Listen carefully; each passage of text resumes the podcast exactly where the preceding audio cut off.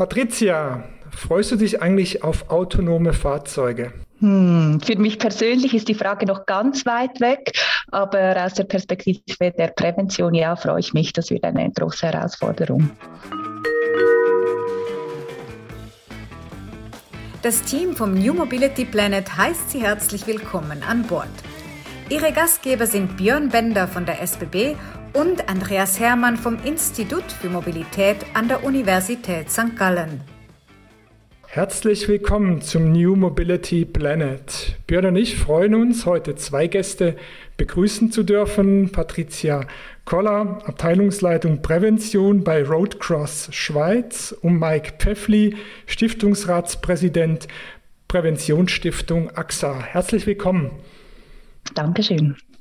Mike, ich habe mir die Zahl mal angeschaut. Wir hatten in der Schweiz 1977 1300 ähm, tödliche Unfälle in der Schweiz, 2020 227. Sind wir nicht eigentlich auf dem richtigen Weg? Absolut, wir sind zum Glück ähm, auf dem richtigen Weg. Das äh, belegen wirklich diese Zahlen. Das äh, zeigen die offiziellen äh, Zahlen, die du jetzt eben gerade erwähnt hast. Das sehen wir bei der AXA, bei den Anzahl Schadenfälle genau gleich. Die, die, die, die, die Zahlen von den äh, gemeldeten Schadenfällen sind massiv äh, zurückgegangen. Und das ist ein, ein, ein riesengroßer äh, Erfolg für, für die ganze Gesellschaft. Und deshalb drängt sich die Frage tatsächlich auf. Ähm, haben wir eigentlich noch ein Problem in diesem Bereich und äh, ich bin der äh, Auffassung, dass wir tatsächlich noch Herausforderungen haben, müssen einfach genau hinschauen, wo.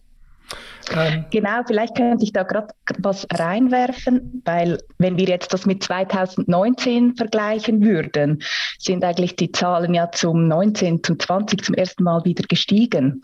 Also da finde ich jetzt haben wir aus meiner Perspektive ganz klar ähm, den Beweis, dass wir uns da nicht ausruhen dürfen. Es ist ja so, äh, dass um die 90 Prozent der Unfälle im Straßenverkehr zu tun haben mit menschlichem Versagen. Wahrscheinlich kennt man die genaue Prozentzahl nicht, aber in dieser Größenordnung. Müssen wir jetzt nicht konsequent den letzten Weg gehen, den letzten Schritt gehen und sagen, jetzt muss der Mensch vom Steuer weg, weil wir Menschen können alles außer Auto fahren. Sollte man diesen Schritt jetzt nicht konsequent verfolgen?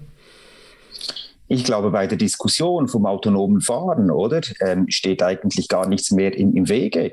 Es ist ja eigentlich nur die Herausforderung äh, technischer Natur. Wir müssen so weit sein, dass die Technik genau gleich äh, sicher ist, mindestens so sicher ist wie das menschliche Verhalten, oder? Das ist ja der Anspruch. Eigentlich soll der Anspruch sein, dass das, die Technik noch sicher ist. Und heute sind wir einfach noch nicht so weit. Aber wenn wir die Technik dazu haben, dann äh, glaube ich, dann, äh, dann ist auch jeder ein ein Befürworter für dieses autonome Fahren. Und dann haben wir tatsächlich auch äh, dieses, dieses gesellschaftliche Problem ähm, von äh, zu vielen Toten, noch zu vielen Verletzten im Straßenverkehr nicht mehr. Darf ich trotzdem zwei Hürden nennen, Patricia? Das, die erste ist immer, wenn ich hier äh, Executive Education mache in St. Gallen, da sitzen dann 60, 70 Topmanager vor mir und ich stelle immer die Frage, wer fährt überdurchschnittlich gut Auto? Und dann kannst du sicher sein, es gehen alle Hände nach oben. Das heißt, die unterdurchschnittlichen, die sind irgendwo außerhalb des Raumes. Und ich höre ja immer Fahrfreude. Ähm, das, äh, und in Deutschland, wir hatten ja gerade die Diskussion im Koalitionsvertrag, da hieß es freie Fahrt für freie Bürger. Und also diese Mythen, die um das Selbstfahren, im Prinzip das manuelle Fahren äh, sich ranken, ähm, gibt es da nicht enorme psychische, emotionale Hürden, um im Prinzip diesen letzten Schritt noch zu gehen? Ja, also ich denke ganz klar, also das ist sicher auch ein großes Thema in der Prävention. Also das Erste, was äh, du genannt hast, ist sicher die, die Kontrollillusion, dass man selbst immer das Gefühl hat, das im Griff zu haben. Und ähm, also das Emotionale beim Autofahren, das ist durchaus ein Thema, wo, wo wir uns jetzt einfach, das machen wir uns in der Prävention zunutze, ähm, damit wir die Leute abholen können in, in ihren Lebenswelten. Ähm, und ich denke, für die Zukunft beschäftigt das dann sicher auch noch ähm, Gesetze und, und die Technik, die, die, die diese Fahrzeuge entwickeln. Jetzt für uns eben jetzt gerade in der Prävention gehen wir immer halt schön Schritt für Schritt mit, wo wir uns gerade befinden in der Technik und versuchen dann die Leute da abzuholen. Ich finde eben auch, also dieses, dieses Thema dürfen wir auch nicht äh, zu stark äh, überschätzen. Äh, die Frage ist, wo stehen wir heute oder auf dem Weg zum autonomen Fahren? Und die äh, ausgereiftesten äh, Autos, äh, die, die, die stehen heute auf dem ähm, Level 2 vom autonomen Fahren. Und vielleicht gibt es ja jetzt mit dem Mercedes S-Klasse ein erstes Auto, das auf Level 3 ähm, doch unterwegs sein kann. Aber es ist noch ein so weiter Weg, bis sich das in der Gesellschaft, in der, im ganzen Bestand Bestand von, von den Automobilen durchgesetzt hat. Da sind wir also noch ganz viele Jahre in der Prävention damit beschäftigt, auch die, äh, die restlichen, äh, wo du genannt hast, äh, zu viele Tote und zu viele Verletzte doch noch zu verhindern. Wenn wir, wenn wir so ein bisschen auf die Straße schauen und über Unfallprävention sprechen, so wie wir es eigentlich bisher auch getan haben. Wir sprechen ja in erster Linie immer über das Auto, über den Personenwagen, wer sitzt hinter dem Steuer, wie kann die Technik uns einen Beitrag leisten, das ganze Fahren sicherer zu gestalten. Meine persönliche Sorge über die letzten Jahre und über das ganze Thema Velo, Fahrradboom, Scooter, Mobilitätskette, Intermultimodalität war so ein bisschen, dass sich die Zahlen vielleicht, so wie ihr es ein bisschen beschrieben habt, in die andere Richtung wiederentwickeln könnten weil wir einfach so viele unterschiedliche Verkehrsteilnehmer unterschiedlichster Art auf der Straße haben. Wir haben, wir haben so einen ganz spannenden Podcast vor einigen Wochen mit Jörg Rödlisberger vom Astra gehabt, wo wir auch so ein bisschen ne, darüber diskutiert haben, was ist eigentlich die Verantwortung vom Astra? Es ist ja nicht nur die Straße für das Auto, sondern die Straße für ganz unterschiedliche Verkehrsteilnehmer. Wie schaut ihr auf das Thema beim Thema beim Thema Prävention? Also ist es eine berechtigte persönliche Sorge von mir oder haben wir das eigentlich durch die vielen technischen Entwicklungen auch für andere Verkehrsteilnehmer sukzessive immer besser im Griff und nicht nur für das Auto? Also ich kann da jetzt vielleicht gerade in der Jugendprävention was dazu sagen, ähm, wo ich jetzt auch gleich auf das Projekt äh, zu sprechen kommen könnte, das wir mit der AXA ähm, Stiftung für Prävention umgesetzt haben. Ähm, wir haben da ähm, ein Präventionsprogramm, eine Präventionsveranstaltung, die wir ganz spezifisch für Jugendliche und junge Erwachsene machen, zwischen 16 und 24 Jahren. Und schon da ist rausgekommen, dass es nicht der Jugendliche gibt zwischen 16 und, und 24. Also wir machen da ein sehr starkes Profiling und haben dann auch in der ähm, Gap-Analyse dann auch gemerkt, dass das sicher etwas ist, wo, wo man sich noch viel stärker damit beschäftigen muss. Man hat sich sicher sehr ähm, sehr darauf fokussiert, ähm, Junglenkerinnen und Junglenkern ähm, Präventionsbotschaften zu vermitteln. Ähm, wir sind aber mittlerweile auch dabei, dass wir ähm, den Beifahrerinnen und Beifahrern Instrumente an die Hand geben, wie sie sich schützen können, wenn sie mit Menschen äh, mitfahren, wo sie sich unwohl fühlen. Ähm, wir haben natürlich mit den ganz neuen Trendfahrzeugen, E-Scootern und Hoverboards und da, da ist nochmal eine ganz neue Welt aufgegangen gegangen. Also da sind wir sicher sehr stark dran, äh, sämtliche Perspektiven zu beleuchten, die, die da auf der Straße mitfahren, mitgehen. ja.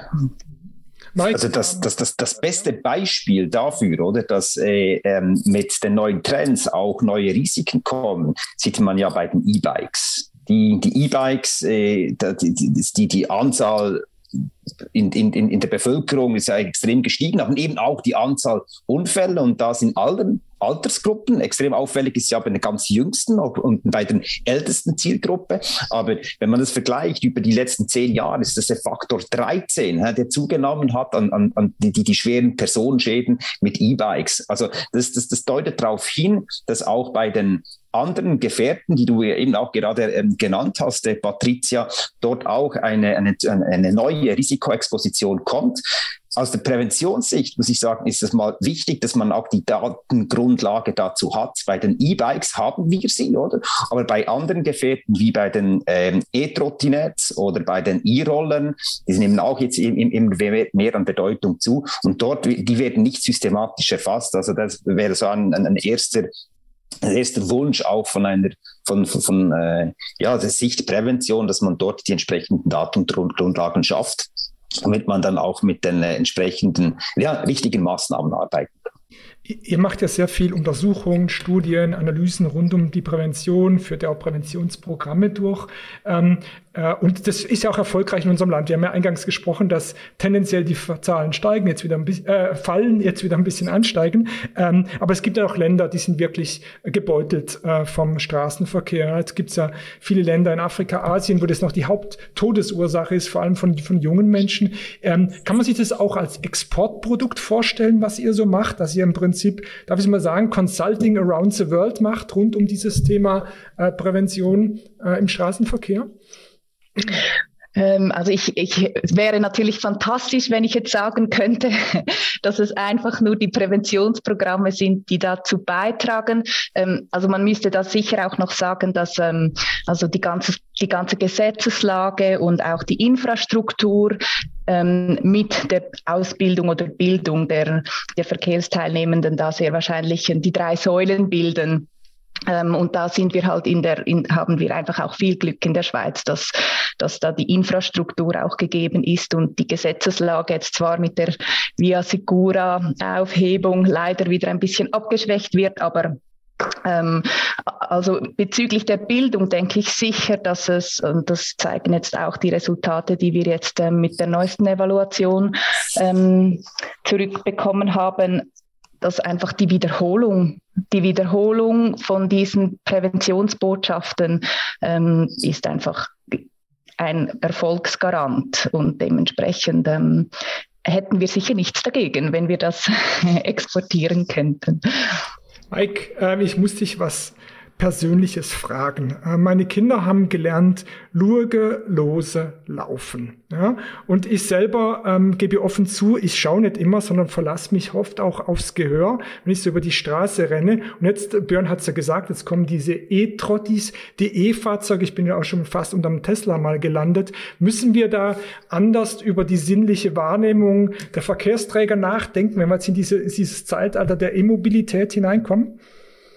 Ja, absolut. Das ist ein ganz, ganz guter Punkt, oder? Mit äh, der zunehmenden Elektromobilität nimmt genau auch dieses Risiko zu. Das ist, äh, das ist ja auch schon dann frühzeitig erkannt worden und auch erste Maßnahmen eingeleitet wurden an die Hersteller gerichtet, dass sie, dass die Fahrzeuge entsprechende Geräusche von sich geben müssten, wenn sie langsam unterwegs sind, oder? Also da kommt ganz vieles auf, auf, auf uns zu. Aber der zweite Aspekt, äh, ganz spannender Punkt in, in, in, in deiner Frage ist, ähm, wie, wie, wie gehen eigentlich Kinder, oder? Auch mit dieser Situation um. Und genau, gerade Kinder, das ist ja die vulnerabelste, vulnerabelste Zielgruppe im, im, im Straßenverkehr. Wieso? Weil sie einfach auch nicht die kognitiven Fähigkeiten haben, dass sie zum Beispiel Geschwindigkeiten richtig einschätzen können, Distanzen richtig einschätzen können oder auch irgendwie kein, noch kein Gespür haben, oder für äh, die Gefahren richtig zu, zu antizipieren. Und das ist ja ebenso wichtig, dass man Kinder genau in dieser Phase begleitet. Wir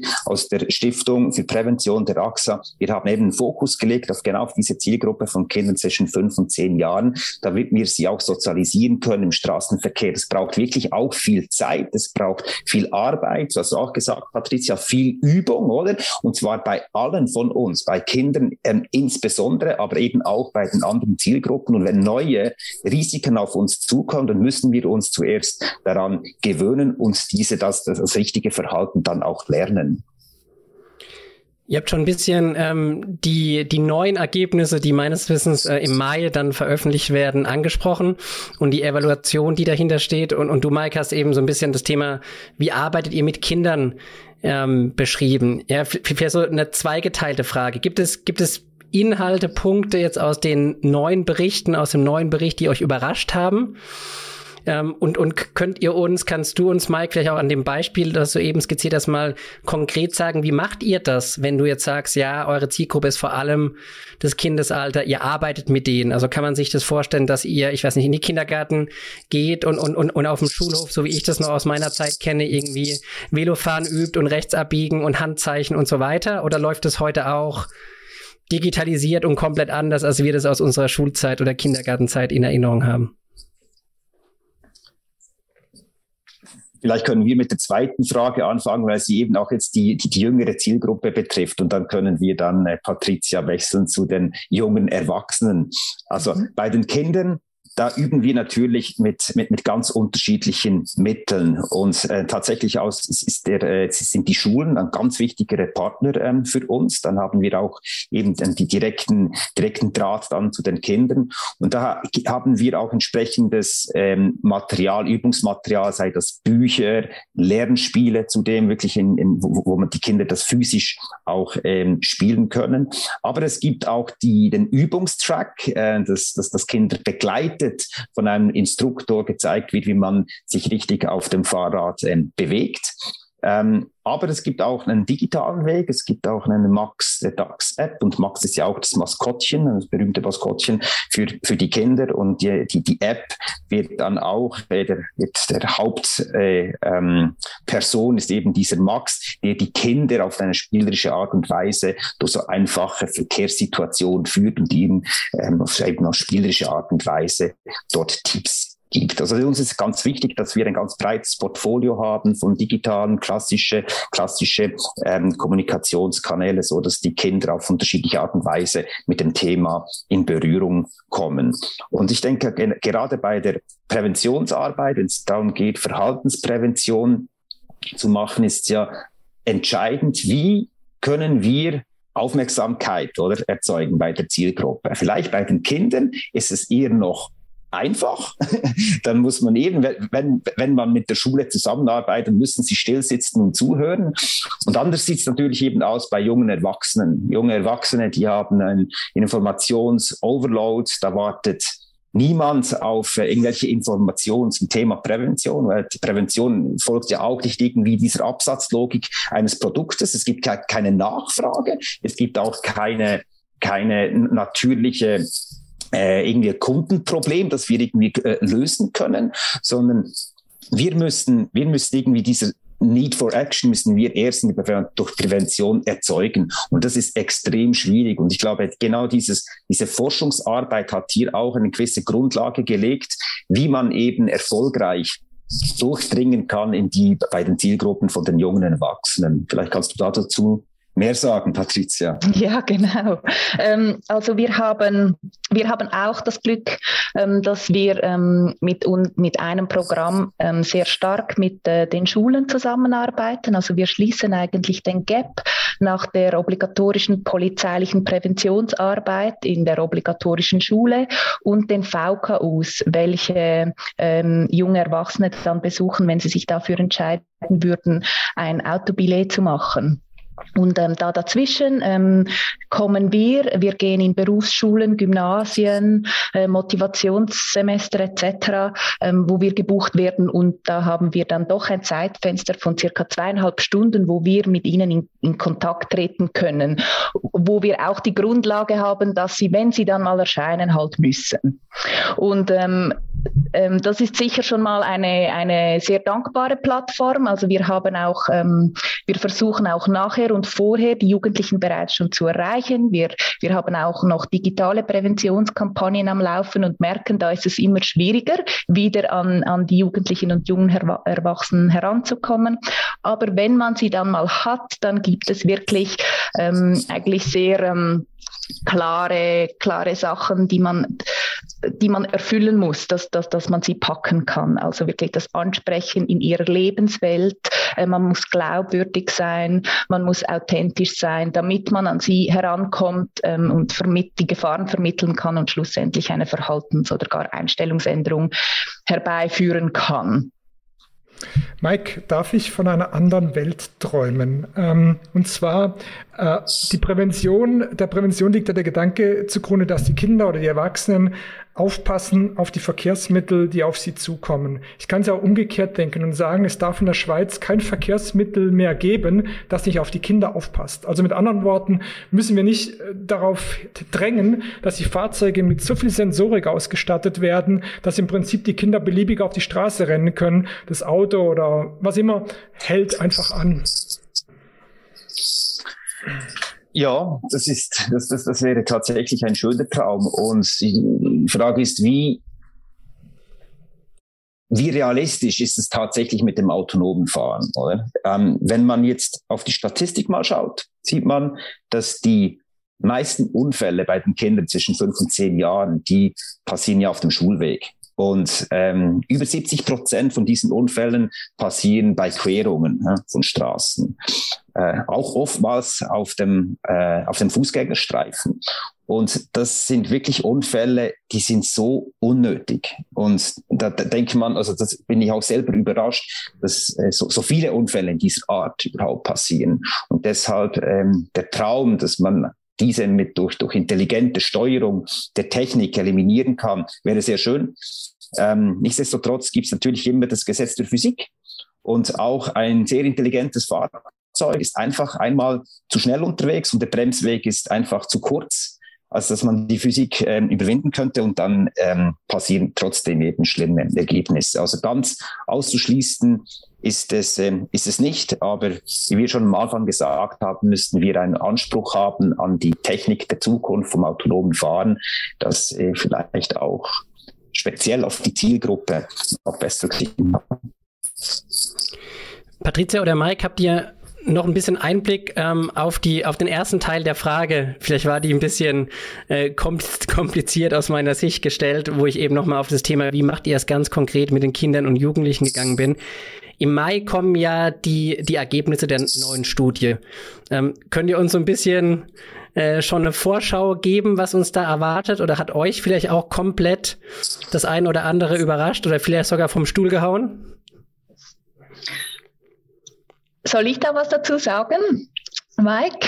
Ja. Also etwas komplett Überraschendes ist dabei nicht rausgekommen. Es sind eigentlich wirklich ähm, zwei sehr typische ähm, äh, äh, Parameter eigentlich, die, die, die kontinuierlich ein, ein, Problem oder zumindest ein Optimierungspotenzial in der Prävention darstellen, haben sich ähm, herausgezeichnet. Und zwar ist das eine eben einfach die Wiederholung, die einfach gewährleistet werden muss. Also wir, wir versuchen, ähm, nach den Veranstaltungen die Jugendlichen und jungen Erwachsenen ähm, immer wieder zu erreichen mit kleinen Learning Nuggets oder Wettbewerben, ähm, die auch, ähm, die sie auch tatsächlich haptisch in den Schulen auf Postern sehen, also dass man sie wirklich auch nicht nur online irgendwie versucht anzusprechen. Ähm, um diese, um diese Botschaften zu wiederholen. Und, und trotzdem ist es so, dass um, also umgehend nach der Veranstaltung einfach, ähm, einfach die Präventionsbotschaften besser sitzen als in zwei Monaten, zwei Monate später. Und das versuchen wir sicher weiterhin anzugehen. Und, ähm, das, und, und die zweite Sache ist, ähm, die passiert eigentlich schon fast auf einer Metaebene, dass man da wirklich schauen muss, dass Menschen, die die Präventionsprogramme besuchen, nachher eigentlich der, der Illusion erliegen, dass sie es jetzt tatsächlich besser können. Ähm, oder, oder und dementsprechend dann andere Risiken eingehen, die sie vielleicht sonst nicht nicht würden. Und dementsprechend denke ich, haben wir da zwei, ähm, ja, einfach zwei äh, Faktoren aufgedeckt, die, die grundsätzlich in der Prävention ein Thema sind und auch für unser Programm. Ähm, die Zuhörerinnen und Zuhörer unserer Podcast-Reihe interessieren sich auch immer wieder für das Mobilitätsverhalten unserer Gäste. Und bei euch liegt es natürlich nahe, zum Präventionsverhalten zu fragen. Mike, wie oft rennst du gerade noch so vor einer Straßenbahn über die Straße? ähm, ja, es ist auch schon äh, vorgekommen, ja. Ähm, aber ich bin mehr mit dem, mit dem Fahrrad unterwegs. Äh, ich, ich wohne ja in der, in der Stadt äh, Winterthur und da fährt man Velo. Und äh, deshalb äh, ja, kommen auch da brenzlige Situationen vor. Und ich muss mich jedes Mal wieder daran, daran erinnern, oder? Dass äh, auch die kleinste, die kleinste Abbiegung oder eine potenzielle Gefahr darstellt. Deshalb ist es das, was Patricia gesagt hat oder jedes Mal das, das, das, das Versuchen daran zu erinnern, dass das wirklich auch ein, im Niedriggeschwindigkeitsbereich eine potenzielle Gefahr ist, da muss man einfach äh, daran denken, auch wenn es nur zu Fuß ist.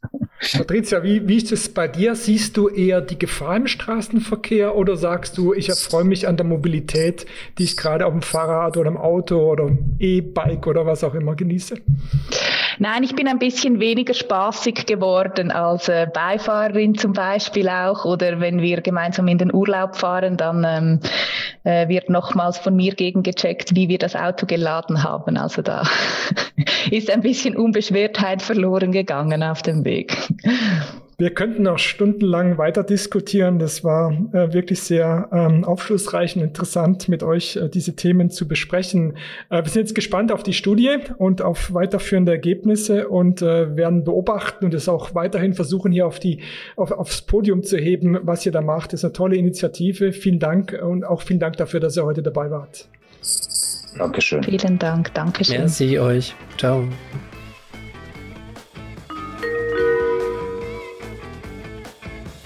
Danke, dass Sie uns begleitet haben. Nächsten Donnerstag geht die Reise mit einem spannenden Thema weiter.